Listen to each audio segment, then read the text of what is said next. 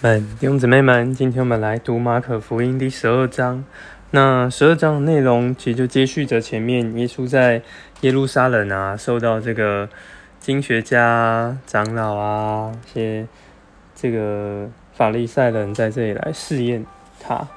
那耶稣就来对，还在跟他们这个对答。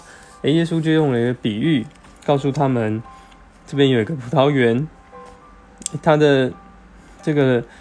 主人呢，租给园户，就往外国人去了。但是他打发一个奴仆到园户那里，要去那边收租的时候，反而这些人就赶走了这个奴仆，也凌辱他。其实这应该象征一些施敬者约翰啊，这个在主耶稣前面来的这些伸言者，他们都被羞辱，也被杀了。最后，原主甚至派了他的爱子。他的儿子这边就是耶稣，诶，派耶稣来，想说他们总该尊敬一下我的儿子了吧？没想到这些园丁呢，这些租户居然霸占着这个园子，还把这个儿子给杀了。所以这边就是讲的时节匠人所弃的石头，这个匠人就是法利赛人，也就是这些租用这个葡萄园的园户，他们弃掉的石头就是耶稣。耶稣成了这个房角的头块石头，所以这个实在是一个警惕，我们不要成为这个呃租园户，然后殴打这个主人派来的人，反而要在这里尊重他。们那后来呢？十三节开始就有法利赛人跟西律党的人，他们来试诱耶稣，他们就拿着银币来问耶稣：“哎，这个钱要？”纳税给该撒可不可以？因为这个西律党的人呢，他们是呃，他们就是等于说是政党嘛。哎，那你这个税，如果耶稣回答应该要不纳，哎，那西律党人就说你不忠于国家。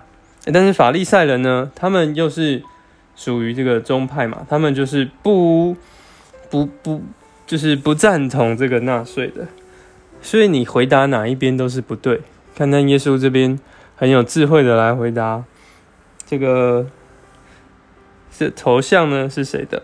是该撒的，那就把该撒的物归给该撒，把神的物归给神。诶，这就很有智慧的回答，不落入这个他们的陷阱。那在撒都该人呢？他们不相信有复活，他其实他们就比较相信以前的。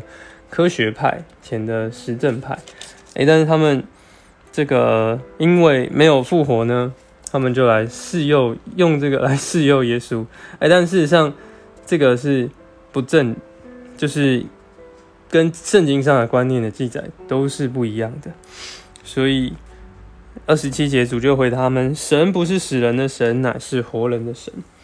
那最后呢，还有。一个经学家来问主，这个他知道耶稣回答很好，就来问说：“诶，诫命中哪一条是最重要的？”耶稣怎么回答呢？他说：“要全心全魂爱主，全全心施并爱主你的神，然后要爱邻舍如同自己。”那其实这就是这个重要的爱他。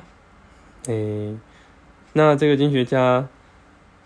也回答的很好，那就是要我们能够，嗯，就是要来爱神。耶稣也会见他回答的有智慧，就对他说：“你离神国不远了。”那之后就也没有人，因为耶稣回答很有智慧嘛，就也没有人再来再敢问这个主耶稣什么了。